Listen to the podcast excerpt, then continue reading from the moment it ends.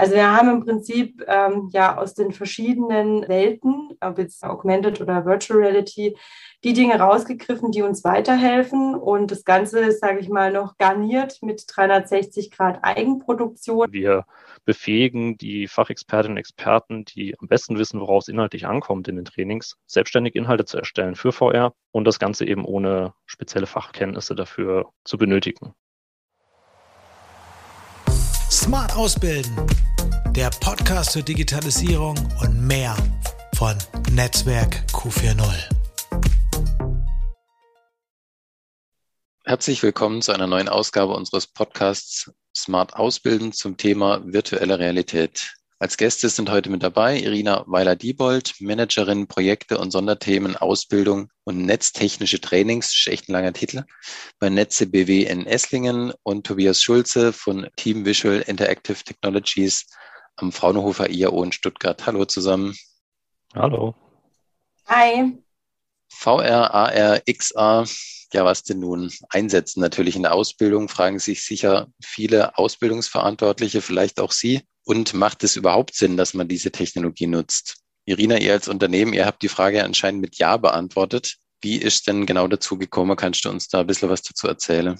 Ja, total gerne. Ähm, ja, angefangen hat das Ganze 2020. Da haben wir uns konzernübergreifend, also ähm, die Netze BW ist eine Tochter der NBW und äh, haben dann sozusagen NBW-übergreifend uns Gedanken gemacht, ja, wie sollen Lernen bei uns, bei der NBW und Netze BW sich anfühlen, wie soll das sein? Wir haben dann damals einen Workshop gemacht unter dem Motto Entfalte dich und hatten ja mehr oder weniger äh, von allen Standorten Azubis, Dualstudierende, Ausbilder, Ausbilderinnen ja bei dem Workshop mit dabei. Und unsere Erkenntnis aus dem Workshop war, der Wunsch der Zielgruppe ist, dass ähm, Ausbildung und eben auch Lernen, unsere Lernkultur digitaler und vernetzter sein soll. Ja, und Drum haben wir dann gesagt, okay, digitaler Vernetzter können wir. Also schauen wir doch mal, ob nicht im Bereich Virtual Reality, Augmented Reality, 360 Grad für unsere Ausbildung bereichernde Elemente dabei sind. Jetzt hatten wir auch das Glück, dass wir von unserer ähm, Führung die ähm, das Go sozusagen bekommen haben. Man braucht natürlich ein bisschen äh, Taschengeld sozusagen mhm. und man mhm. braucht auch Zeit dafür. Und ähm, beides haben wir bekommen und deswegen konnten wir äh, tatsächlich starten, haben ja verschiedene Dinge auf dem Markt eingekauft und ja, jetzt zwei Jahre später ungefähr können wir sagen, es gibt schon Hürden, klar, keine Frage, aber es ist definitiv eine Bereicherung, es hat ein hohes Potenzial. Ähm, wir haben zum Beispiel große Themen Richtung Arbeitssicherheit ähm, und ja, da ist Virtual Reality natürlich ideal, um bereichernd zu sein. Ja, genau. Kannst du da noch Beispiele nennen? Also wie, welche Szenarien ihr euch da genau ausgesucht habt und was da besonders wichtig ist für euch in der Ausbildung, um das in der virtuellen Realität in diesen verschiedenen Facetten, wie du sie jetzt gerade erwähnt hast, abzubilden? Ja, klar, gerne. Ähm, also wir haben 360-Grad-Kameras, also nicht eine, sondern mehrere eingekauft. Wir haben HoloLenses ähm, und wir haben Virtual Reality-Brillen. Wir haben an drei Standorten bei uns, also wir haben große Ausbildungszentren und drei davon haben einen eigenen Virtual Reality-Raum bekommen. Und das ist bei Virtual Reality definitiv ein Thema. Man braucht Fläche.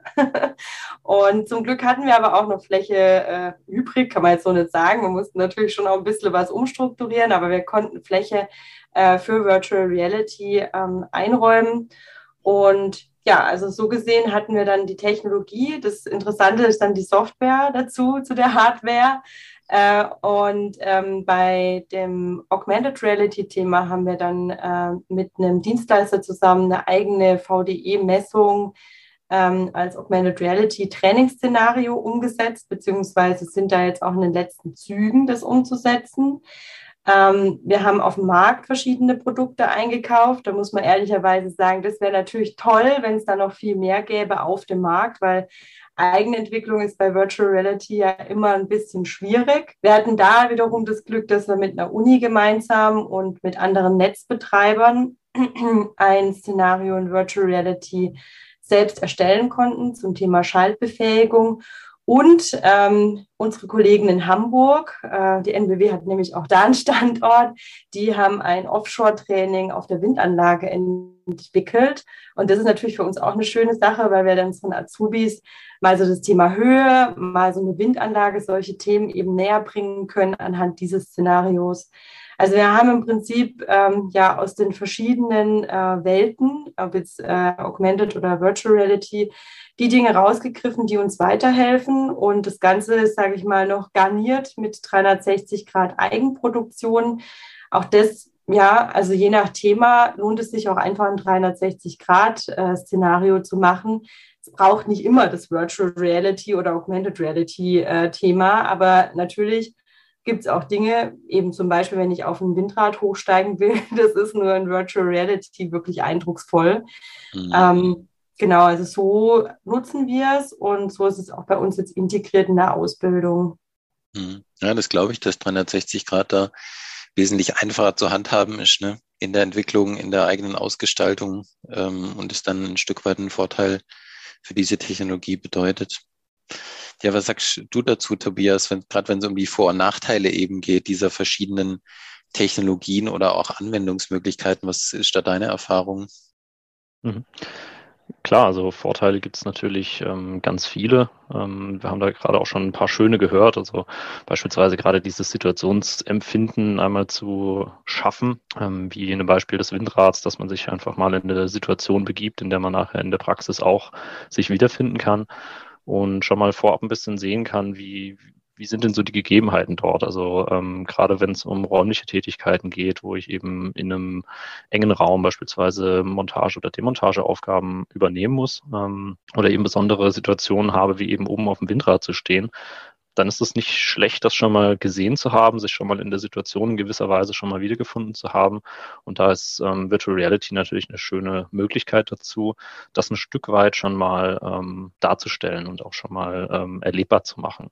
Das letztlich ähm, ablösen wird das das reale Erlebnis natürlich nie. Da fehlen ähm, noch einige, einige ähm, ja, Elemente, die da einfach mit reinspielen. Ähm, und das ist auch gar nicht Sinn und Zweck der Sache, sondern es geht eher darum, ähm, ja, schon mal dieses Empfinden zu schaffen, schon mal ja, jemanden auf die Situation vorzubereiten, die man dann eben in der Praxis wieder sieht. Ähm, ja, es gibt so ein paar oder viele Vorteile. Ähm, Irina hatte ja gerade schon gesagt, man braucht natürlich Fläche für, für VR, aber wenn man jetzt mal umgekehrt denkt, ähm, wenn ich jetzt Trainings eben in in real umsetze, dann brauche ich natürlich auch enorm viel Fläche. Ich brauche die Anlagen dafür, ich brauche die Maschinen dafür, um jetzt ein Training äh, beispielsweise ja eine Anlage durchzuführen. Die muss im entsprechenden Zustand sein. Da bietet VR natürlich den Vorteil, dadurch, dass es eben ähm, virtuelles sehr schnell zwischen diesen Zuständen und zwischen verschiedenen Szenarien hin und her zu wechseln. Ähm, das heißt, wir sparen da im Grunde schon mal viel Aufwand, viel Vorbereitung, ähm, weil man einfach schneller zwischen diesen Szenarien hin und her wechseln kann. Und ähm, das Ganze verringert natürlich auch ähm, ganz enorm den, den Reiseaufwand, wenn man das Ganze jetzt mal weiter spinnt und ähm, VR sozusagen als äh, Zuhause-Lernpaket oder Zuhause-Lernangebot sieht, spart das natürlich auch enorm Reiseaufwand. Das hat man, denke ich mal, gerade in den letzten Jahren gesehen gesehen, dass ähm, da die Nachfrage natürlich auch enorm hoch ging für solche virtuellen Trainings oder auch ähm, virtuelle Lernmöglichkeiten, E-Learnings äh, unter anderem eben auch. Da hat man eben auch den, den entsprechenden Vorteil, dass, dass man da eben einfach viel, viel spart. Ähm, ja, Nachteil beziehungsweise eine, eine, Herausforderung des Ganzen ist natürlich, wie auch schon angesprochen von Irina, ist ähm, die Inhalte zu generieren und ähm, das Ganze ja erlebbar zu machen, ohne da enorm viel Entwicklungsaufwand reinzustecken, ohne da enorm viel Zeit für in Anspruch zu nehmen, um Inhalte zu erzeugen und die eben auch ähm, möglichst ähm, ja, anwendbar zu haben und auch ähm, austauschbar. Denn auch wenn sich was ändert an den Inhalten, man möchte ja auch didaktisch ähm, ein Stück weit darauf eingehen können, auf die Bedürfnisse der einzelnen ähm, Azubis oder Trainees und da entsprechend auch ein bisschen im, im Einzelfall auch ähm, vielleicht ein bisschen mehr unterstützen, vielleicht ein bisschen weniger unterstützen. Das Ganze legt natürlich nie die Notwendigkeit eines echten Trainers ab. Soll es auch gar nicht. Also auch hier nochmal, das virtuelle Training soll als Unterstützung zählen und ähm, also in unserer Ansicht auf jeden Fall und gar nicht jetzt irgendwie vollumfänglich ähm, das, das reale Training ersetzen.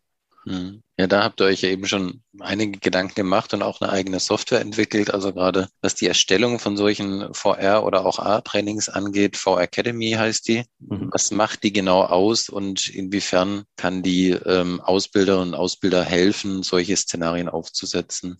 Genau, also ganz oft, ähm, was wir beobachten konnten, ist eben das Problem, dass es zwar viele Unternehmen gibt, die da schon mal die Fühler ausstrecken in, in, den, in dem Bereich VR und auch Training ähm, oder VR-Schulung, E-Learning mit VR, da schon mal viel ausprobieren, aber oftmals mangelt es an den Inhalten. Ähm, dann wird eben teuer Software eingekauft oder viel Entwicklungsaufwand reingesteckt, um ein Szenario virtuell abzubilden. Und ähm, meistens landet das dann irgendwo in der Schublade. Und das ist natürlich enorm schade, ähm, wenn man dann am Ende nur einen Messedemonstrator hat und das gar nicht wirklich produktiv einsetzen kann im Unternehmen. Und das war für uns so der Anreiz, sich das mal genauer anzuschauen, mal zu schauen, woran liegt es denn eigentlich, dass das Ganze nicht produktiv eingesetzt werden kann im Unternehmen bisher, beziehungsweise ähm, wie können wir das verbessern. Und ähm, was daraus entstanden ist über die letzten, letzten Jahre, ist eben unser, ähm, unsere VR-Trainingsanwendung oder Trainingsumgebung wie Academy. Und die deckt eben nicht nur die Darstellung und das Abspielen der VR-Trainings in VR ab, also sprich nicht nur die, der VR-Client, das, was ich nachher in der Brille sehe, sondern ähm, auch das Authoring der, der Lektion. Also wie kommen die Inhalte da rein? Wie kann ich, ähm, kann ich Inhalte erstellen, bearbeiten, ähm, verwalten, wenn sich jetzt was ändert an meinen Prozessen, wenn ich jetzt zum Beispiel neue Prozesse hinzufügen möchte, neue Szenarien erstellen möchte, muss ich dann einen Programmierer beauftragen oder ein Softwareunternehmen beauftragen und ähm, da ist natürlich dann oftmals das Problem, dass man wieder einen gewissen Wissenstransfer oder Informationstransfer erstmal wieder herstellen muss über die äh, Entwickler, die dann letztlich die, die Inhalte ja natürlich reinbringen sollen. Und unser Ziel ist es da, einen möglichst direkten Wissenstransfer zu, äh, zu ermöglichen. Und ähm, das ist uns, denke ich mal, auch ganz gut gelungen mit, mit V-Academy. Das heißt, wir haben konkret ähm, Autorenwerkzeuge erstellt, die sehr einfach zu bedienen sind, mit deren Hilfe es eben möglich ist, ähm, VR-Trainings Inhalte zu erstellen, ähm, die auch zu verwalten und das ohne Programmiererfahrung, ohne Programmierkenntnisse oder ohne irgendwelche speziellen VR-Kenntnisse. Das heißt, ähm, wir befähigen die Fachexpertinnen und Experten, die am besten wissen, worauf es inhaltlich ankommt in den Trainings, ähm, selbstständig Inhalte zu erstellen für VR und das Ganze eben ohne spezielle Fachkenntnisse dafür zu benötigen. Und ähm, das funktioniert auch ziemlich gut. Das haben wir auch schon in verschiedenen Projekten umgesetzt mit Unternehmen. Ähm, das wird auch sehr gut angenommen. Die Lernkurve dafür ist auch sehr, sehr gering. Das ist auch so unser Ziel, das Ganze eben möglichst einfach zu halten, denn VR soll ja letztlich nur im Grunde ein Vehikel sein oder ein Tool sein, um die eigentlichen Inhalte, die eigentlichen Lerninhalte zu vermitteln. Und ähm, da sollte natürlich mhm. auch der Fokus eben genau auf diesen Inhalten liegen und nicht auf dem, auf dem Medium. Mhm. Ja, und vor allem sollte es für die Zielgruppe passend sein, ne? in dem Fall für die Auszubildenden, äh, die die Trainings dann absolvieren, ähm, dass die auch spannend für die sind, dass der Lerneffekt einfach sehr groß ist. Und da würde ich jetzt die Irina nochmal fragen, wie denn die Trainings, also eure Trainings bei der Zielgruppe ankommen. Ja, also ich glaube, äh, das Wichtigste, und das passt eigentlich ganz gut zu dem, was Tobias gesagt hat, ist, dass die ähm, Trainings passgenau sind zu denen ihrer ähm, ja, Situation, die sie auch im Arbeitsumfeld vorfinden. Also es ist immer schwierig, wenn wir was äh, einkaufen auf dem Markt, was sie so bei sich dann in der Realität nicht vorfinden. Also ja, mir fällt jetzt leider kein super gutes Beispiel ein, wo jetzt für jeden er äh, erklärbar wäre. Aber es ist natürlich doof, wenn äh, wir zum Beispiel rote Hinweisschilder nehmen und in dem Szenario sind es dann aber grüne, weil es theoretisch auch grüne geben könnte. Und dann hat man natürlich so einen Bruch. Das kann natürlich schon was sein, über das man dann auch diskutieren kann, im Sinne von, hey, die Welt ist so, dass es da quasi äh, im Unternehmen eigene Regelungen gibt. Aber trotzdem ist es so, dass das natürlich die Akzeptanz verringert, wenn eben Dinge nicht so sind, wie sie es auch in der Realität vorfinden. Oder wenn ich einen Schaltschrank aufmachen kann, obwohl es in der Realität gar nicht gehen würde. Und da ist es natürlich super, wenn man da selber was bauen kann. Ähm, ja, unsere Azubis äh, sind überraschend gut schon mit der Technologie vertraut, teilweise. Äh, wir haben einige, die schon im privaten Umfeld damit Erfahrung gesammelt haben. Ähm, für uns auch teilweise überraschend viele. Ähm, wir haben aber trotzdem auch die gesamte Bandbreite. Wir haben auch Azubis, die sich schwer tun ähm, zum, oder anfänglich schwer tun. Die kommen schon rein, aber ja, manchmal geht man ja so die mit der Erwartung ran, die sind ja äh, Digital Natives, die machen das ja schon. Ähm, realistisch betrachtet kann man das jetzt auch nicht unbedingt annehmen, sondern ähm, auch die muss man reinführen in die Technologie. Ähm, eben zum Beispiel auch beim Thema Höhe muss man echt gut aufpassen, äh, dass man vorher abfragt, ob es sich um Höhenangst bei jemand handelt, weil auch die Höhenangst ist in der VR direkt spürbar. Und ja, also man muss eben sehr genau schauen, wie ist das Individuum. Ähm, und ja, da gibt es eben Unterschiede. Gleichzeitig ist es super, äh, was für Ideen die einbringen, wie spielerisch die mit äh, den Technologien umgehen. Also ähm, die haben da weniger Berühr, also Berührprobleme wie jetzt, sage ich mal, vielleicht andere Altersgruppen, weil sie halt einfach so stark mit den Technologien, jetzt nicht genau mit denen, aber halt mit mhm. Technik in der Sache aufgewachsen sind. Ja, ich nehme an, die kennen das so aus dem Gaming-Bereich, ne, ganz oft. Ähm, ja, genau. Zumindest mit dreidimensionaler Darstellung, jetzt vielleicht nicht unbedingt mit VR-Brille dann zusätzlich. Ähm, und da entstehen dann aber auch sicher hohe Ansprüche, ne? weil Spiele per se interessant sind, Spaß machen und da bleibt man dran. Und die Frage ist natürlich, wie kann man jetzt solche Elemente auch mit rübernehmen in diese Trainings ähm, oder ist es dann vielleicht doch etwas trocken, obwohl das Ganze in VR stattfindet? Also ist dann, glaube ich, schon nochmal eine, eine extra Herausforderung. Aber wenn es so per se an sich gut angenommen wird und eben die Realität abbildet, dann ist das sicher eine ganz, ganz wichtige Sache im ersten Moment. Also ich glaube, man darf nicht den Fehler begehen, dass man denkt, ja, wir machen das jetzt in VR und dann ist es, weil es in Virtual Reality stattfindet, gleich mal viel spannender der Inhalt. Also mhm. so ist es tatsächlich nicht. Also ja. so vom Hocker hauen tut sie die Technologie dann nicht, dass das quasi dann übersteigt, dass das Szenario an sich langweilig oder nicht gut gemacht ist. Mhm. Ähm, also das ist, glaube ich, ja, unsere Erkenntnis auch ein Stück weit. Okay, also da muss man sich schon genau überlegen, was setzt man eben um ne? und ähm, wie setzt man es um. Aber es ist sicher nicht für alle Szenarien oder für alle Anwendungsfelder in der Ausbildung, für alle Lernfelder geeignet. Das stimmt. Mhm. Ja, genau. Also das ähm, war ja auch der Punkt mit dem 360 Grad. Es gibt auch Themen, da ist es halt mit Kanonen auf Spatzen geschossen, wenn ich da jetzt eine VR draus mache. Man muss sich da schon gut überlegen, was, was ist tauglich dafür. Und ich glaube, dann hat man auch die Zeit, solche Dinge umzusetzen. Wenn man nicht versucht, alles, alles, sondern im Prinzip sich zu fokussieren auf die Themen, wo es sich lohnt. Mhm. Ja, vielen Dank für die Einschätzung in Richtung der Azubis. Wie ist denn bei den Unternehmen, Tobias? Was hast du da für Erfahrungen? Die Technologie da schon weit verbreitet oder eher nicht? Ja, ich glaube, ich habe ähm, in dem zuvor Gesagten schon ein bisschen durchblicken lassen. Also man, man merkt doch einen deutlichen Trend auch bei den Unternehmen. Also ähm, wir bekommen viele Anfragen von Unternehmen, die, die eben da jetzt starten wollen. Thema VR ist mittlerweile in aller Munde. Viele oder die meisten können was damit anfangen, haben es schon mal gehört oder sogar auch mittlerweile schon, schon ausprobiert, selbst erleben dürfen. Das war vor einigen Jahren noch nicht so.